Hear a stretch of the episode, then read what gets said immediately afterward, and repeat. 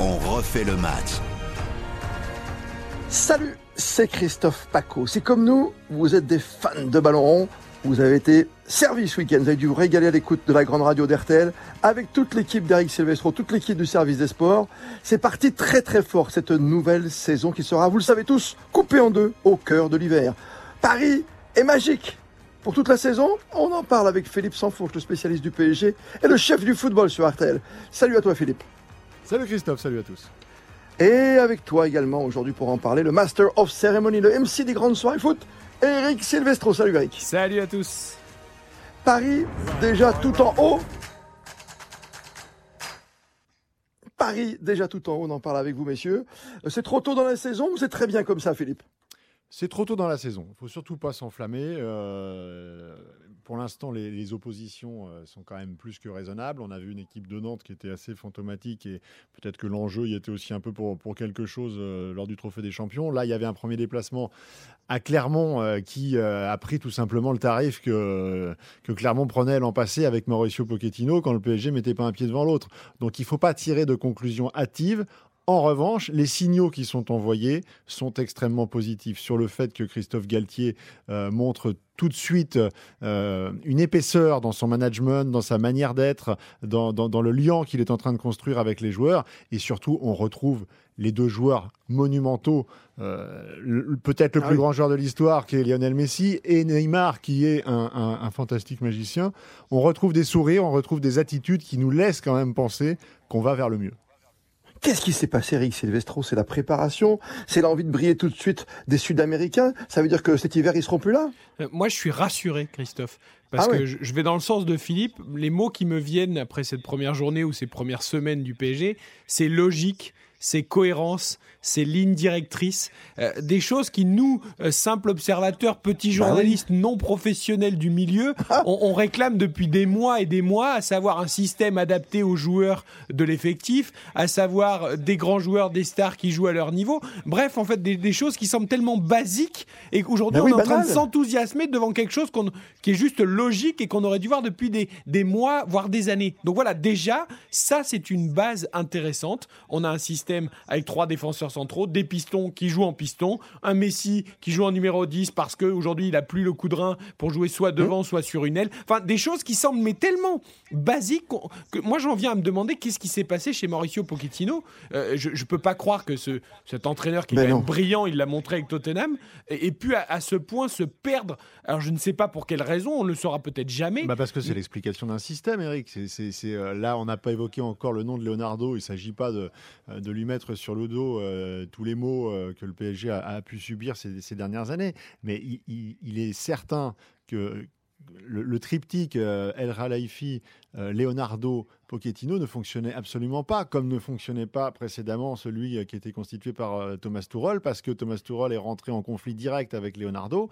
Euh, il était temps qu'une page se tourne. Encore une fois, il ne s'agit pas de taper sur un, sur un homme qui a sincèrement servi le, le club et puis qui a fait venir Lionel Messi, qui a fait venir Neymar. Donc voilà. quand même. Hum. Mais le PSG, pendant cette période, a été animé par des, des ambitions démesurées qui n'était pas en lien direct avec le football. Là, le football est revenu au cœur du projet. C'est ça, le football au cœur du projet, et tu as fait un choix très clair, très net, en séparant euh, toutes les hautes sphères euh, entre ton président, un Campos et un Galtier terrain. C'est exactement ce que tu veux dire. Bah, en fait, tu as repris un schéma qui doit être celui de n'importe quel club, que ce soit avec un budget à 40 millions ou un budget à, 600 millions. Et ensuite, tu as repris des logiques de fonctionnement, de création de groupe, d'équilibre entre les personnalités. Euh, l'exemple type, c'est que là, vous allez peut-être avoir un, un, nouveau milieu de terrain euh, Fabien Ruiz de, Naples qui est euh, manifestement bien parti pour signer au, Paris Saint-Germain. Vitinha est arrivé. C'est sûr que c'est des joueurs. Alors Fabien Ruiz, quand on regarde un petit peu le, euh, les matchs de Naples depuis quelques, quelques saisons, on sait que c'est un, joueur de, de, grand talent, mais, mais c'est pas au niveau de la popularité Paul Pogba. Et si Leonardo était resté, moi je vous mets un billet que, que, que Paul Pogba, il allait pas à la Juve cet été. Il n'allait pas à la Juve, il venait au Paris Saint-Germain et, il venait, agrandir encore un peu cette constellation de stars et on aurait été faire les reportages dans les euh, boutiques des, Champs-Élysées pour dire ah, bah, combien de maillots ont été vendus de Paul Pogba par rapport à celui de Ça, c'est fort. Voilà, en fait, là, le football est revenu au centre du jeu. Non mais c'est bien. Pogba, on le regarde sur euh, Prime Video pour les citer avec son beau documentaire. Et puis le PSG, on regarde les matchs de foot. C'est beaucoup mieux. Non, mais t'es à deux doigts d'acheter Ronaldo. Tu vois ce que je veux dire, Eric Presque. À la limite, tu vois, avec un autre système. Ouais, bon, Ronaldo, euh, sans non, mais tu vois, je veux dire, ou sans Neymar, pour la photo, que ça aurait pour la photo, pour les Champs-Élysées. Non, mais Philippe cite Vitinha, c'est le meilleur exemple. Vitinha, il a quand même signé pour 40 millions d'euros, donc c'est pas c'est pas un petit ah investissement. Sauf que Vitinha, en effet, c'est pas un nom euh, euh, de constellation, c'est pas du bling, le fameux bling bling, puisque la politique est au moins bling bling cette année. C'est un vrai choix de scout de, Campos qui le suit depuis plusieurs saisons. C'est un joueur que moi j'ai trouvé. Évidemment, on a tous retenu le match de Messi et Neymar contre Clermont. Mais moi, j'ai trouvé que le match de Vitinha était d'une exceptionnellement intéressant. C'est-à-dire que c'est un garçon qui, qui, a une vista technique incroyable et surtout qui a un coffre qui court, qui se place dans les espaces. Enfin, c'est un joueur ultra intelligent, euh, voilà, qui, qui, vraiment est intéressant. Alors, à voir si dans la durée avec Verratti, quand il y aura des, des, impacts plus importants, mais on avait beaucoup évoqué d'ailleurs un renfort au milieu de terrain avec un impact athlétique plus important, on se dirige plutôt vers un Fabien Ruiz. Donc, ce qui veut dire qu'on considère qu'on peut jouer différemment, que l'impact peut être amené par Marquinhos qui monte au milieu de terrain euh, en laissant Ramos et Kimpembe euh, euh, dans l'axe et qui va venir apporter ce pressing en sentinelle ou que Danilo, Danilo rendra forcément service à plusieurs moments parce que lui aussi n'est pas un joueur bling bling mais est un joueur de devoir. Et donc voilà on est en train de construire quelque chose de cohérent la, cohérence vraiment. ok alors vous me dites cohérence pertinence intelligence expliquez-moi juste vous qui suivez le foot mais à fond, vous, décryptez tous les matchs, matin, midi et soir au bureau et à l'antenne d'RTL et dans les podcasts aujourd'hui. Comment avez-vous fait pour nous offrir aujourd'hui un Neymar, qu'on n'avait pas vu depuis ces grandes années Barça avec Messi. Et parce que Neymar a retrouvé son âme d'enfant. Il sera toujours un enfant. Euh, ceux qui pensent qu'ils vont réussir à, le mener à une maturité euh, d'adulte et de, joueur avec la tête sur les épaules n'ont rien compris au personnage. Il aura toujours 15 ans dans sa tête, Neymar. Donc en fait, il faut lui donner euh, les sucreries nécessaires, mais pas trop, pour pas pas qu'il arrive en retard à l'entraînement et qu'il passe la nuit à faire autre chose que, que se reposer pour jouer au football. Et à partir du moment où il va être dans une dynamique positive, à partir du moment où aussi il a, comme Lionel Messi, euh, en tête euh, cet objectif Coupe du Monde, où il faut arriver en forme, il faut arriver euh, en, pleine possession de ses moyens physiques, mais également mentalement, être dans une spirale et une dynamique positive, Neymar, et ça c'est le travail de Galtier depuis maintenant quelques semaines, qui manifestement porte ses fruits. Moi je vois trois explications, Christophe, Philippe, pour, pour Neymar. Euh, Philippe en a cité une, c'est évidemment euh, la Coupe du Monde qui arrive très vite le 21 novembre. On sait tous que Lionel Messi et Neymar, avec l'Argentine et le Brésil, en ont fait un objectif prioritaire.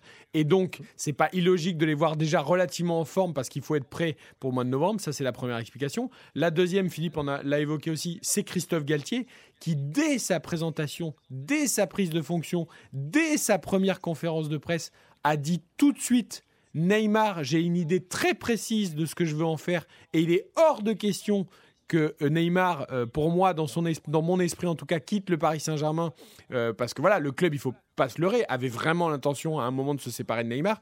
Et Christophe Galtier lui a tout de suite dit non, non, moi Neymar, je le veux, je le veux dans l'effectif et je sais ce que je veux en faire. Donc la confiance de l'entraîneur, euh, le fait que ce soit très clair pour lui, ça aide. Et la troisième chose, on en revient au fait que le club voulait se séparer de lui. Euh, il a été quand même vraiment à un moment un petit peu piqué et, conspué et un peu traîné dans la boue. Neymar, c'est quand même un joueur qui a de l'orgueil, c'est quand même un joueur qui est un grand joueur. Et à un moment, quand on vous dit en gros, t'as pas le niveau, on va te virer du Paris Saint-Germain et limite, on va peut-être prendre en, partie en charge ton salaire et on va te mettre je sais pas où dans un, dans un autre club qui sera peut-être plus petit parce que plus personne ne veut Neymar à ces tarifs-là.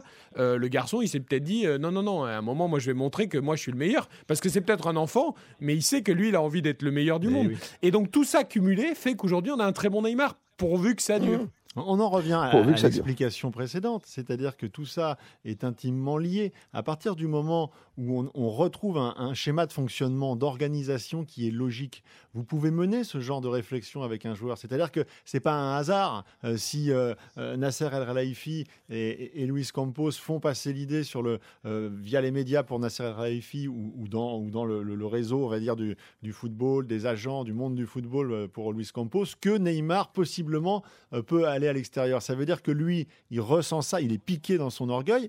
Et à côté de ça, vient euh, l'homme qui est en lien avec le vestiaire, c'est-à-dire euh, Galtier, qui lui tient le discours inverse pour lui dire mon grand, t'entends ce qui se dit sur toi? Hum. Maintenant, maintenant c'est dans tes mains en fait. C'est toi qui as les clés. Hum. Et moi, si tu me donnes les réponses que j'attends, je vais te suivre. Et ça fonctionne. t'as pas peur? Vous n'avez pas peur tous les deux, Eric et Philippe, que ce soit pour l'instant, j'allais dire un chant du signe pour Neymar. C'est-à-dire que ils ont tellement l'objectif Coupe du Monde en tête tous les deux derrière, ça va être patatras, quoi. Comment tu vas les gérer avec les quatre matchs du mois de janvier, tu vois, de décembre à janvier? Comment, comment vont-ils passer l'hiver, quoi? Oui, mais alors, il y, a deux choses. D'abord, le PSG n'a pas que Neymar, euh, Messi et Mbappé. Euh, je vous rappelle qu'il y a Ekitike, certes, qui est un jeune joueur, mais qui est un joueur de grand talent, qui pourra, mais qui pourra, par exemple, typiquement, euh, aussi, d'abord, il faudra qu'il ait du temps de jeu parce qu'il est très ambitieux, il est très doué. Et donc, typiquement, en janvier, quand peut-être il y aura besoin de faire souffler les stars après la Coupe du Monde et refaire une préparation peut-être sur quelques semaines en vue euh, des échéances de la Ligue des Champions plus tard, il y aura là la richesse de l'effectif du Paris Saint-Germain qui va permettre de garder une continuité, ce que d'autres clubs ne pourront peut-être pas se permettre. Mm. Et puis moi, j'y vois quelque chose de... On dit, euh, euh, tout le monde est en train de dire, oui, alors après la Coupe du Monde, sans doute que les mecs, une fois que l'objectif principal sera passé, mais au contraire, peut-être que si tout se passe bien, si les premiers mois se passent bien comme ça a l'air d'être le cas, peut-être qu'au contraire, ça mm. va être une sorte d'année parfaite où les mecs vont se laisser porter et quand ça roule et quand ça sourit et quand ça rigole, on a envie d'enchaîner. Et si ça se passe bien la Coupe du Monde et derrière, allez, pourquoi pas la Ligue des Champions Et peut-être qu'on aura, alors ça ne durera peut-être qu'un an, mais sur un an, qui sait il y aura peut-être cette hmm. année parfaite. On sait qu'Mbappé, en plus, a mis énormément d'objectifs sur cette saison, parce que lui aussi, à terme, il finira quand même par vivre une autre expérience. Et donc, peut-être que tout le monde s'est dit, allez, cette année, à fond pendant 12 mois. En tout cas, c'est comme ça que je le vois. Le fameux pari, on, on en a parlé dans fait le match sur la grande radio l'autre jour. On se disait pourquoi pas le pari à l'Arsenal, quoi, invincible, et se faire un, pacte en disant, allez, hop, on fait une saison, 38 matchs, aucune défaite. Alors, moi, je vais ça, sortir juste en Ligue 1, Christophe. Non, mais tu vois, ça, ça, existe nous fera, ça nous fera rire, nous, les journalistes et les observateurs de la Ligue 1, mais peu importe. Je te disais ça parce que j'allais vous amener une petite question toute simple avant la dernière, euh, pour ce podcast dont on fait le match spécial PSG, où pour l'instant tout est beau. C'est l'été. Il y a deux choses. Si on sort du schéma hein, des 4-4-4, 4-3-12, ce que vous voulez, il y a le sourire des joueurs. Ça, c'est quand même assez hallucinant l'entente avec Galtier et surtout maintenant on s'aperçoit qu'on va faire parler investir en français. Et tu as l'impression que ce genre de choses, ça peut faire la différence. Oui, en fait, c'est un équilibre qui est retrouvé, encore une fois. Euh, mmh. Christophe Galtier a expliqué que c'était pas non plus une caricature absolue, que quand euh, deux joueurs euh, parlaient la même langue, ils pouvaient tout à fait s'exprimer dans leur langue. Simplement, l'idée, c'est de ne plus créer, comme, à, comme à la fin de la, saison passée, où vous aviez carrément le, le clan des, des Sud-Américains, au sein de ce clan des Sud-Américains, le clan des Argentins, les Français d'un côté, les Espagnols de l'autre, et au final, plus personne ne se parlait ou se parlait, on va dire, du, bout des lèvres, et, chacun était, euh, euh, on va dire, le, gardien d'un petit clan. Voilà, l'idée c'est de casser ça, de revenir à quelque chose de basique. Euh, Christophe Galtier, il s'exprime en français. Quand il ne peut pas forcément faire passer un message très précis avec les mots qu'il souhaiterait, il a dans son staff tout ce qui est à sa disposition pour pouvoir faire passer les messages, notamment en espagnol ou en portugais. Et puis voilà, et puis voilà, c'est tout simple. C'est tout. Et, pas et pardon de, parler un petit peu schéma tactique, et, j'en reviens à mon hmm. premier propos de cohérence. Euh, Christophe Galtier a mis en place un schéma en 3-4-3, d'accord hmm. Aujourd'hui. Ah, tu reviens. il se trouve qu'Mbappé euh, ne joue pas euh, les deux premiers matchs officiels de la saison, le trophée des champions. Et, et donc ce match d'ouverture contre Clermont. Eh ben, c'est pas pour autant qu'on fait un schéma différent. On a mis Sarabia aux côtés de Neymar et de Messi. Comme ça, on sait déjà, c'est très clair, quand Mbappé va revenir, on sait tous, Sarabia va sauter, Mbappé va la. On va pas refaire autre chose. Derrière, c'est pareil.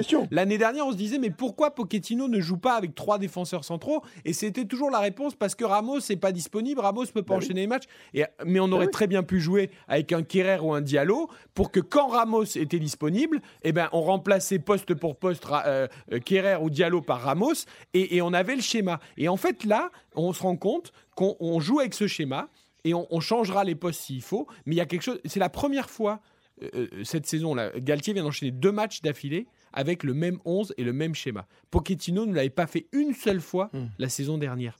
Je, veux dire, ça veut dire quelque chose quand même. C'est, euh, souvent, on dit ah, les débats, les 3-4-3, les 4-3-2-1, c'est, l'animation qui compte et pas le schéma. C'est, pas vrai, ça compte un schéma. je te dis, j'allais jusqu'au bout de, ton raisonnement avec Philippe.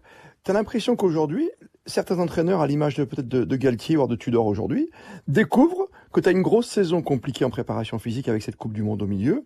Tu as beaucoup d'échéances, tu as, as, vraiment de l'envie un peu partout sur tous les tableaux, et tu t'aperçois que tu as le droit de faire cinq changements. L'impression que ça y est, On a compris. C'est un peu comme au rugby, avec ses 14 000 changements. Aujourd'hui, tu sais que Neymar et Messi, tu peux les faire sortir et il faut leur faire comprendre. On est d'accord, Philippe? Oui, alors ça, effectivement, c'est vrai que euh, toute la nouvelle génération d'entraîneurs, euh, et même les plus anciens, sont en train de totalement digérer euh, ce qui, au départ, était conjoncturel par rapport à, la crise sanitaire et, et obligeait à, à devoir faire euh, tourner plus parce que les effectifs étaient restreints euh, du fait des, du fait des, des, Covid. Euh, là, maintenant, ça devient une, une, vraie stratégie sur l'ensemble du match et qui, évidemment, profite d'autant plus aux effectifs qui sont fournis. Et, Dieu sait que celui du bah, Paris Saint-Germain... joueurs de chance, c'est la moitié de l'équipe, hein, mais, hein. Pour aller justement encore plus loin dans, dans, cette stratégie de, de jeu, on parlait des, du recrutement de Vitinha, du, du, très probable, la très probable arrivée de Ruiz. Euh, quel est le trait commun entre ces joueurs-là? C'est qu'ils ont un gros volume de jeu gros volume de jeu. Mmh. Peut-être pas sur le plan athlétique, on, y reviendra, euh, mais, mais, sur le plan euh, des, courses, des courses, des compensations, parce que écoutez bien le discours de, Christophe Galtier. Oui. Il y a un effet positif, c'est-à-dire quand on voit le petit copain qui fait les efforts, on a envie d'en faire plus. Donc Neymar, ça se voit, en fait plus. Messi en fait plus. Et Mbappé en fera un peu plus. Mais ça aura quand même ses limites et elles sont acceptées, ces limites, par Christophe Galtier. Du fait que ce sont trois joueurs qui sont quand même dévolus à à faire exploser le, verrou adverse. Et donc, il faudra des compensations au milieu de terrain. Il faudra que les mecs, ils aient quatre poumons. Et pour l'instant, il n'y avait que Verratti qui avait quatre poumons. Donc, ça marche pas sur l'ensemble d'une saison. Et là, tu vas avoir ton Vitinha, tu vas probablement avoir euh, Ruiz, tu vas avoir des, joueurs comme ça qui sont capables à tout moment d'être interchangeables, où tu gardes la même qualité technique, mais tu as un volume énorme pour pouvoir compenser les déséquilibres.